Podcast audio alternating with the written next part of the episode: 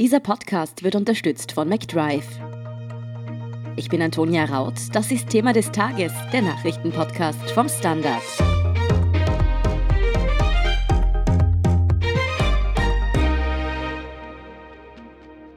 Auch wenn das Ende des Kinos schon oft prophezeit wurde, die Corona-Pandemie ist für die Kinobranche wohl eine der größten Herausforderungen bisher. Wie hart 2020 für die Kinos bereits war, ob das Ess- und Trinkverbot den Todesstoß für Österreichs Kinos bedeuten könnte und wieso in den USA und in Großbritannien große Kinoketten schon generell dicht gemacht haben, erklärt Stefan Weiß vom Standard. Stefan, ich gehe sonst wirklich gerne ins Kino, muss ich sagen, also auch mehrmals im Monat. Seit März habe ich mir aber genau einen Film im Kino angesehen, wenn ich jetzt drüber nachdenke. Wie ist denn das bei dir? Bist du trotz Corona ins Kino gegangen oder hat es dir da auch irgendwie die Lust verdorben? Ja, das ist jetzt natürlich ein bisschen eine gemeine Frage, weil ich gehe auch normalerweise sehr, sehr gerne ins Kino, bin aber auch tatsächlich seit Corona nicht mehr ins Kino gegangen ich glaube, das liegt aber eher daran, dass ich halt als Kulturredakteur auch viel ins Theater gehen muss und von daher sowieso viele Termine wahrnehmen muss und man hat halt auch Verantwortung für Partner, Freunde, Familie. Das heißt, das ist keine Entscheidung, die man jetzt nur für sich trifft, sondern man trifft ja auch immer Entscheidungen für andere mit dazu. Aber es fehlt mir schon, muss ich sagen. Ja, Safety First hat es auch im Frühling geheißen. Da mussten die Kinos im Lockdown ja auch doch für mehrere Monate zusperren. Nun haben die Kinos aber schon seit dem Sommer wieder offen. Wie sieht es denn mit den Besuchern da aus? Kommen die wieder oder gibt es da generell einen spürbaren Rückgang? Sind es jetzt nicht nur wir, die da weniger ins Kino gegangen sind? Ja, also da üben sich die Kinobetreiber in Zweckoptimismus. Es gibt natürlich einen dramatischen Rückgang. Also die Programmkinos, die kleineren Kinos, die spüren das mit 50 Prozent Rückgang. Die kommen aber noch ein bisschen besser weg, weil sie davon zehren, dass es da gute Stammkundschaft in der Regel gibt. Viele Cineasten, die sich da einfach nicht abschrecken lassen und bestimmte Filme einfach sehen wollen. Bei den großen Kinoketten, den großen Cineplex, Megaplex-Kinos und so ist es aber noch dramatischer. Also da ist es runtergegangen bis auf 40 Prozent des Üblichen und viele rechnen damit, dass sie im November dann auf bis zu 20 Prozent Rückgang unten sind. Wow, das sind natürlich schon drastische Einbrüche. Natürlich gelten in den Kinos auch Sicherheitsmaßnahmen, damit die Menschen zumindest nicht allzu große Angst vor einer Ansteckung im Kino haben müssen. Wie sehen denn diese Corona-Schutzmaßnahmen in den Kinos bisher aus und was sind denn da am Montag von der Regierung noch für zusätzliche Regeln angekündigt worden, die dann ab Freitag gelten? Ja, also was die Sicherheitsmaßnahmen betrifft, muss man schon wirklich äh, festhalten, das bestätigen auch etliche Studien, dass man im Kino eigentlich sehr sicher ist, prinzipiell, ja. Also Kinos haben in der Regel sehr gute äh, Lüftungsanlagen, da wird die Luft während eines Films mehrfach umgewälzt. Die Kinos haben da auch vor Corona immer schon sehr viel investiert in diese Belüftungsklimatechnik. Und was natürlich gibt, ist dieser ein Meter Abstand. Also es wird nicht voll besetzt, klarerweise. Ja, was es noch gibt, was jetzt dazu kommt, ist vorerst ab Freitag, wobei es da auch noch keine Verordnung dazu gibt vorerst, das heißt, wie das dann genau aussieht, wird man erst sehen. Aber es soll prinzipiell dann Maskenpflicht auch auf den Sitzplätzen bestehen. Und was die Kinos jetzt besonders stört, verärgert, ist, dass auch die Konsumation verboten sein sollte. Also Popcorn und Getränke dürften dann in den Kinosälen nicht mehr konsumiert werden oder vielleicht auch sogar draußen nicht mehr. Das ist noch nicht genau ausdefiniert. Da braucht es eben noch die Verordnung. Und das bringt die Kinos natürlich weiter in Bedrängnis. Man geht davon aus, dass da auch noch einmal 20 bis 30 Prozent der üblichen Umsätze flöten gehen, wenn die Konsumation verboten sein sollte. Ja, ein paar wenige freut's vielleicht, die sich sonst immer am Schmatzen der anderen Kinobesucher gestört haben.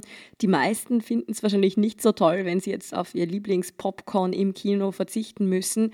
Und wie du schon gesagt hast, die Kinobetreiber selber sind da wirklich auch sehr, sehr betroffen davon, verlieren durch diese Kinobuffets, die dann nicht mehr aufsperren dürften, unter Umständen vielleicht sogar Menschen ihre Jobs.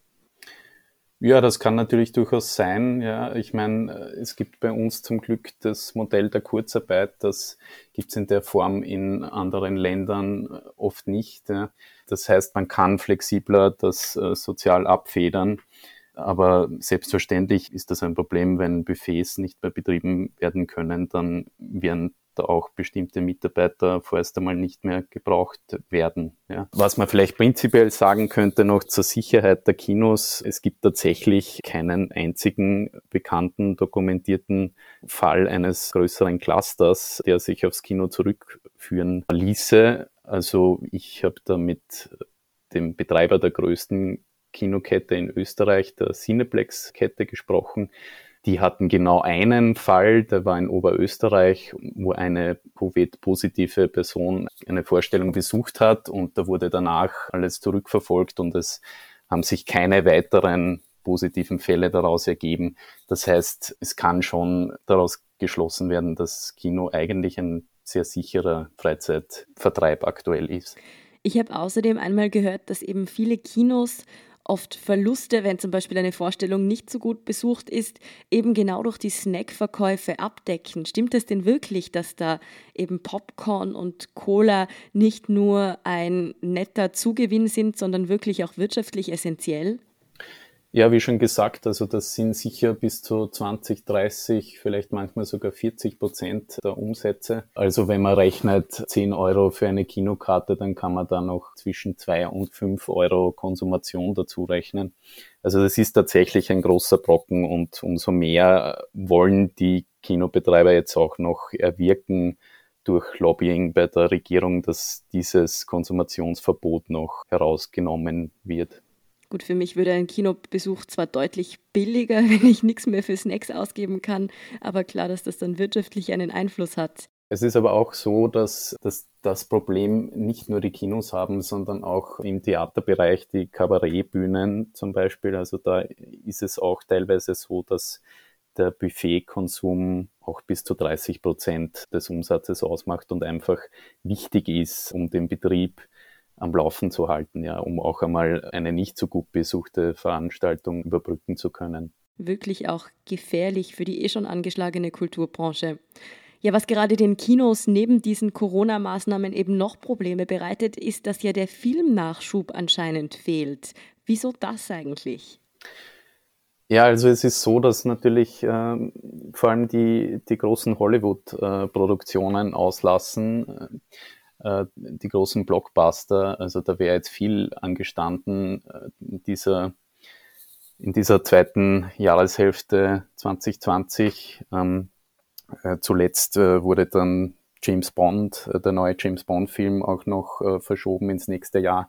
Also es sind jetzt mittlerweile so gut wie alle großen Blockbuster, die sonst einfach Kassenschlager sind und einfach wichtig sind für die großen Ketten ins nächste Jahr verschoben worden.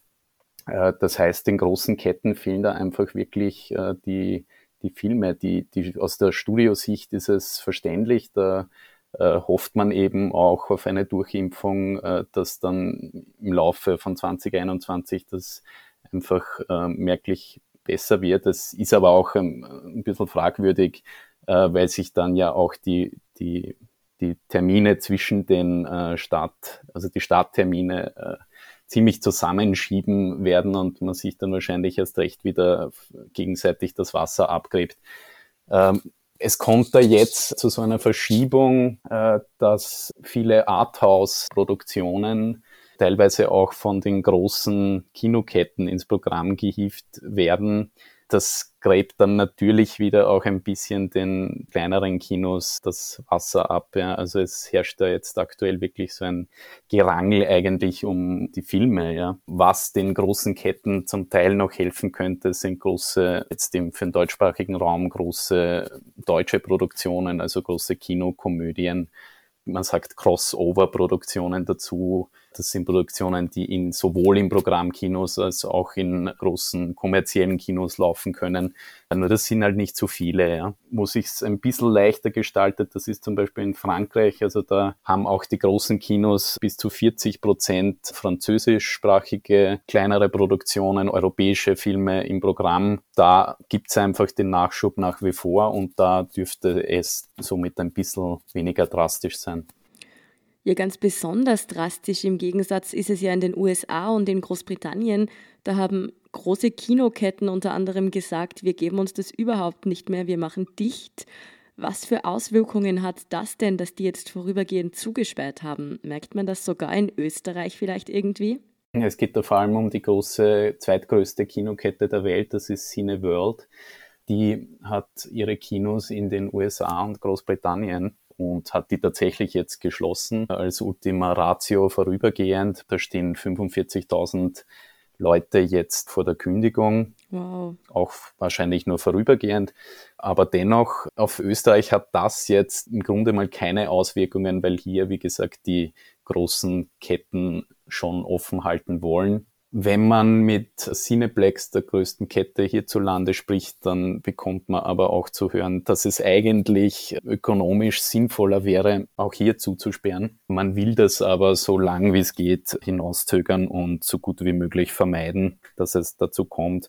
Es gibt hierzulande zum Glück solche Maßnahmen wie Kurzarbeit und Hilfen, Wirtschaftshilfen, Kulturhilfen.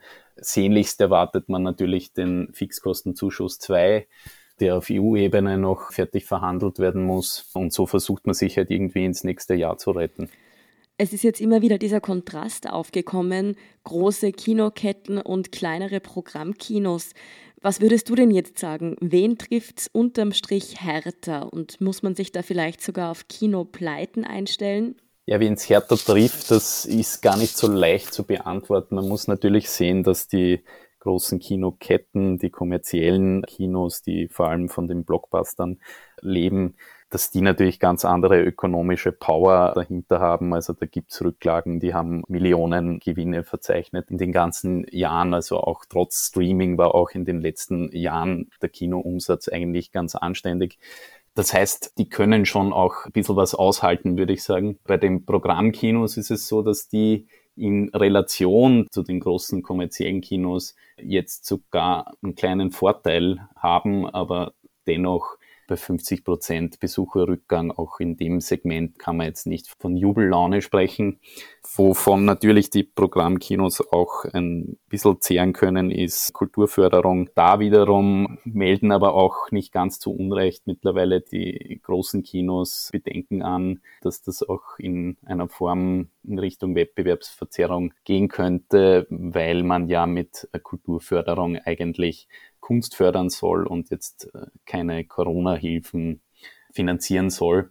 Das heißt, da wird man sich noch einig werden müssen. Was aber spürbar ist, wenn man in die Branche hineinhört, ist, dass man sich eigentlich überhaupt nicht auseinander dividieren lassen will. Man hat auch diese Unterscheidung im Programmkinos und kommerzielle große Kinos gar nicht so gerne man sieht sich eigentlich mit in einem Boot und mir hat ein Betreiber eines Programmkinos auch gesagt, er ist auch nicht glücklich darüber, wenn der James Bond auf 2021 verschoben wird, weil dann einfach generell viel weniger über Kino gesprochen wird, Kino kein Thema ist und das auch natürlich die Arthouse-Kinos nicht freuen kann. Hm, interessant. Ja, das Streaming hast du jetzt eh schon angesprochen das ist ja wirklich jetzt mit Lockdown, Kurzarbeit und so wirklich so gewesen, dass der ein oder andere heuer vielleicht mehr auf Netflix als in der Arbeit war. Wie ist es dann jetzt eigentlich mit solchen Schritten, wie das zum Beispiel Disney erste Blockbuster wie Mulan nur noch auf Disney Plus, also auf Streaming-Plattformen veröffentlicht?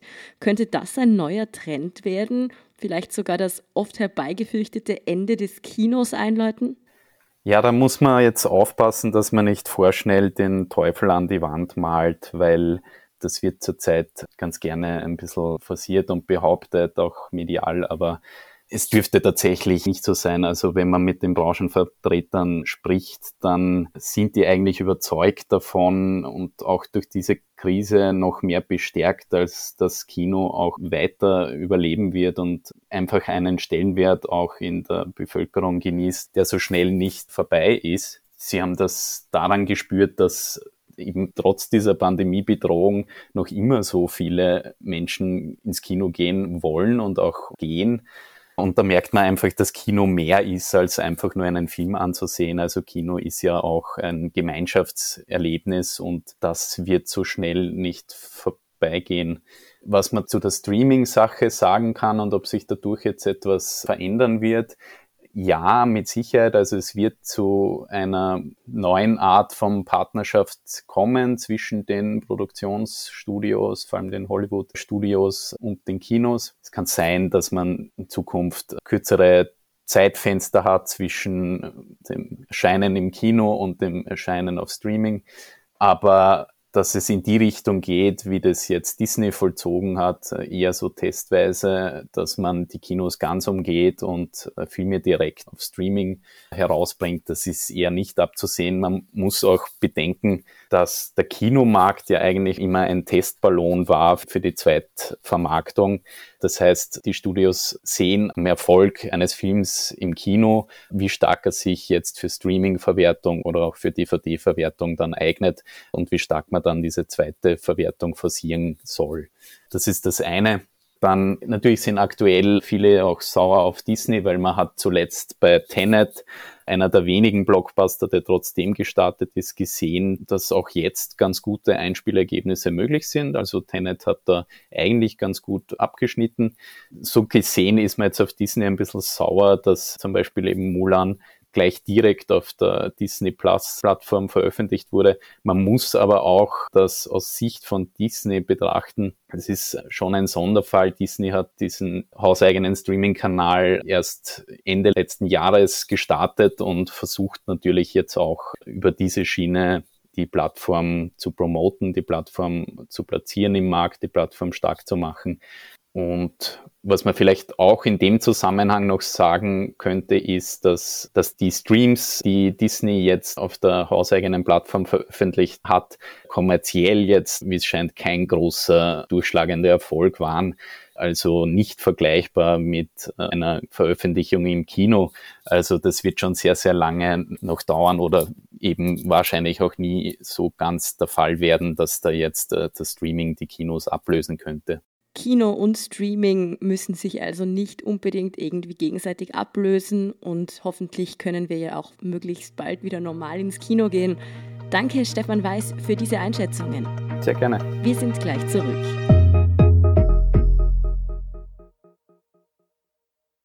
Wenn du endlich wieder einen Big Mac genießen willst oder du gerade im Auto unterwegs bist, dann stell dir vor, McDonald's bringt's jetzt wieder. Mit kontaktloser Übergabe zu dir ins Auto und kontaktloser Lieferung zu dir nach Hause. It's good to be safe mit McDrive und McDelivery. Und hier ist, was Sie heute sonst noch wissen müssen. Erstens, bei den Corona-Neuinfektionen verzeichnet Österreich heute Mittwoch einen Negativrekord. 1958 Menschen sind positiv auf das Coronavirus getestet worden.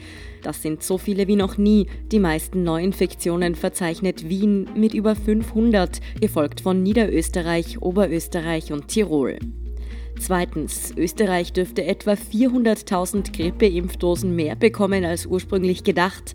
Weil die Grippeimpfung heuer durch die Corona-Krise besonders gefragt ist, produzieren und liefern Pharmakonzerne die Impfdosen gerade auf Hochtouren nach.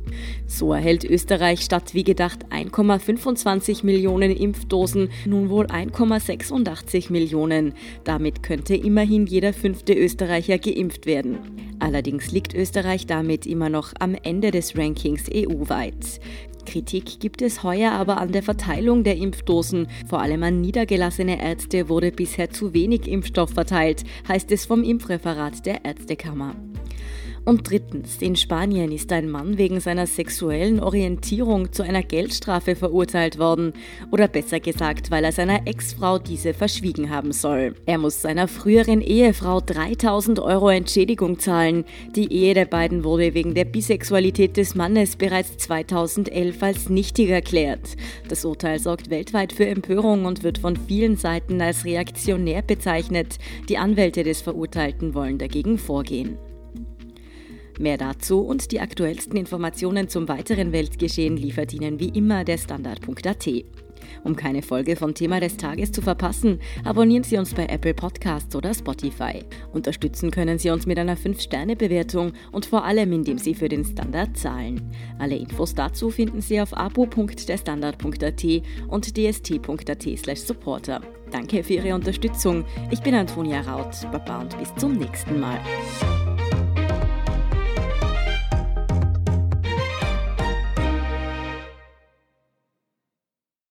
Wenn du endlich wieder einen Big Mac genießen willst oder du gerade im Auto unterwegs bist, dann stell dir vor, McDonald's bringt's jetzt wieder.